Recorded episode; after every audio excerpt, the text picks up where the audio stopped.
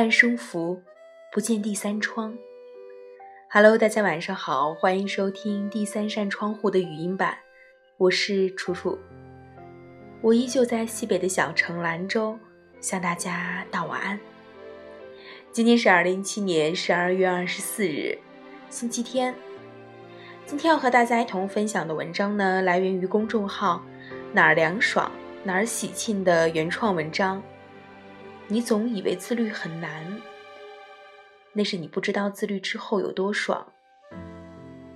前几天有位女读者告诉我，她原先以为早起很痛苦，现在却觉得早起真痛快。她之前告诉我说，如果晚上睡觉有早上那么困，而早上起床有晚上那么精神就好了。每次睡到闹钟响起都起不来，她觉得早起。约等于自虐。后来他无意中看到我写的早起文，觉得字里行间完全没有压抑天性和苦大仇深，相反还透露着喜悦和蓬勃。他居然被我说的对早起想要跃跃欲试。比方说，我们提前早起来三十分钟到四十分钟，醒来后先伸展身体，再练习听力。感觉一整天都身体轻盈，脑袋清醒。虽然正值冬季，但他觉得就像我文中所说的那样，早起像夏至，拉长了白天，感觉像白捡了好时光。多少人像这位女读者一样，刚开始旁观别人自律时，都感觉自律非常的痛苦。等自己跨过为难情绪去体验以后，才发现自律是真的痛快。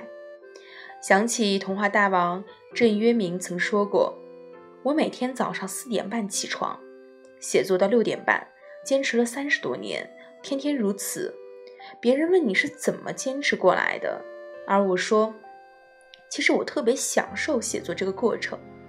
我坐在那儿，我想让谁活就谁活，想让谁死谁就死，想让谁离婚就得离婚，让谁复合就得复合，多么痛快！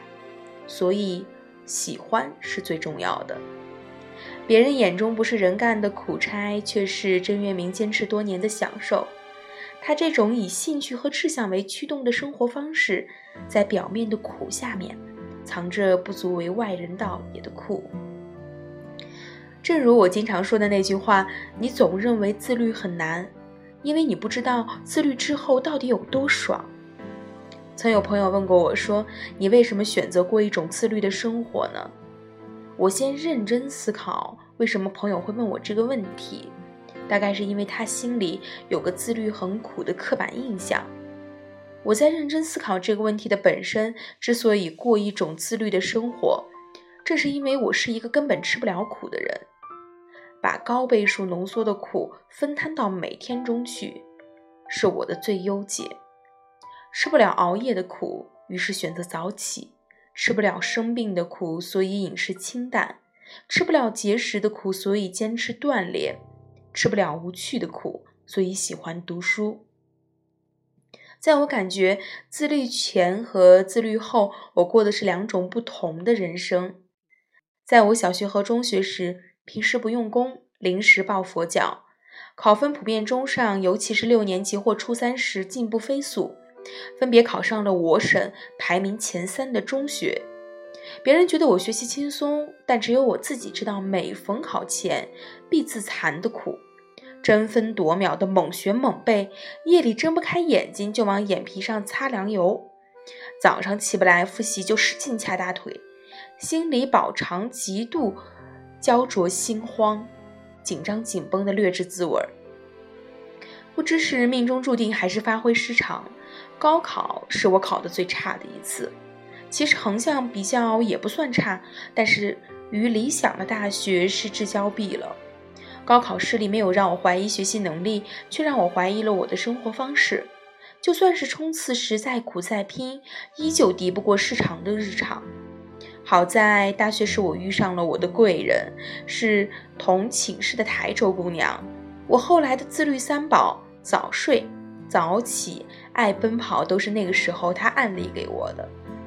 我几乎每天早上五点起床出去背英语，晚上七八点去操场跑步，晚上十一点寝室熄灯后他已经睡着了。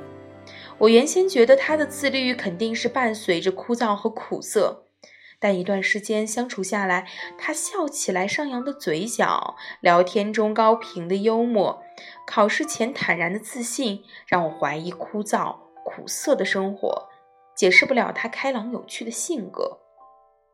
我人生中做的最对的一件事情，都是打破自律很难的定式思维，跟着他早起早睡、看书学习、护肤锻炼。于是，没考上理想大学的我，却过上了理想的大学生活。起初确实需要一些自制力，坚持过完过渡期之后，就完全的上瘾了。至今，我还兴高采烈地处分发着“自律很爽”的小传单。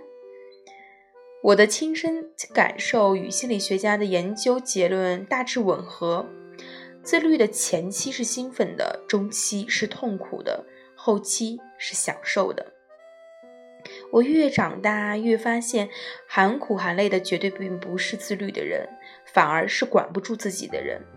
平时我听到最多的自责声音，来源于那些总是喊着要减肥却管不住嘴也迈不开腿的人；晚上说好早点睡又玩手机玩到一两点的人；知道随便发火不好，情绪上来就易燃易爆的人。王小波说过。生气是对自己无能的愤怒。我理解这里的无能，不是没有做出什么惊天动地的大事业，而是连自己都管不住的无力和挫败。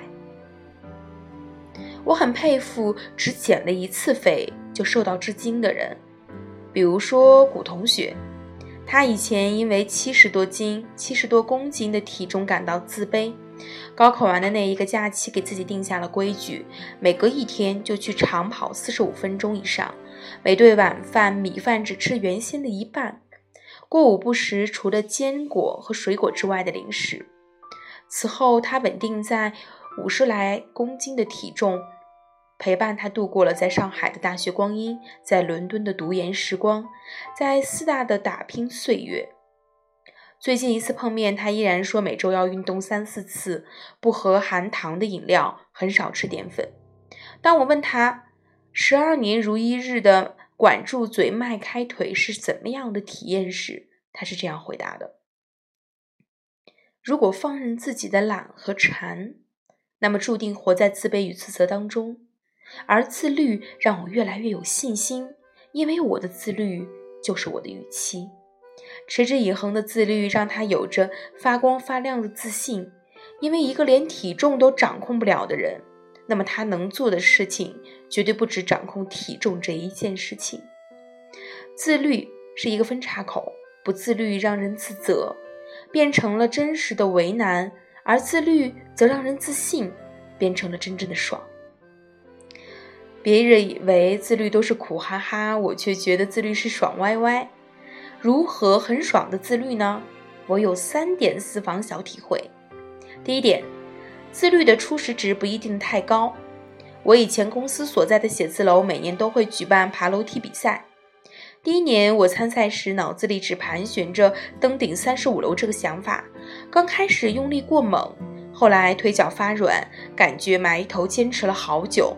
抬头一看，连十楼都不到，觉得三十五楼太遥远。遥不可及，而含恨放弃。第二年我上楼时以五层为单位，五层是个咬咬牙还能爬的迷你小目标。每当楼层数字每逢五的倍数，心里就会像撒花一样打一个已完成的小勾。甚至直到全程拿到了奖品，有终极目标是好的，但是一定要持之以恒。二，把自律当作手段而不是目的。我写了每天早上每天五点起床写早起文，有很多读者关注我。那段时间里，每当身体不舒服或者头一天太累时，我想多睡一会儿，心里就有今天你没有五点起的食言感，弄得我压力非常大。反复几次后，我想通了，我是想通过自律的手段让每天过得充实愉悦，我是为了实现愿望而自律。从来不是为了自律而自律，休息好、心情好也是我实现愿望的必要条件。三、放大自律过程中的那些爽感。拿跑步来说，我边跑边听歌，音乐的鼓点和它的着重点，不知不觉跑了几公里。变跑为走的瞬间，跑步时心脏的收缩感、喉咙的火辣感，被豁然开朗、浑身轻盈的倍爽感取而代之。所以那种感觉真的是爽翻天了。拿饮食来说，长痘让我吃的清淡，远离发物。少糖少辣，连酱油等调料都很少碰。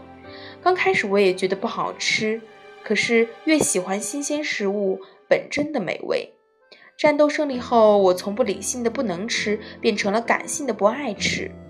现在偶尔重口味一下，也会觉得羞愧和愧疚。现在很流行“越自律越开挂”的说法，开不开挂那是结果，其实自律的过程本身就很爽。自律真的会让人从内到外获得一种高级而持续的愉悦感，身体里住着一个说到做到、言而有信的自己，是你发光发亮的原生动力，是你行走人间的通关文牒。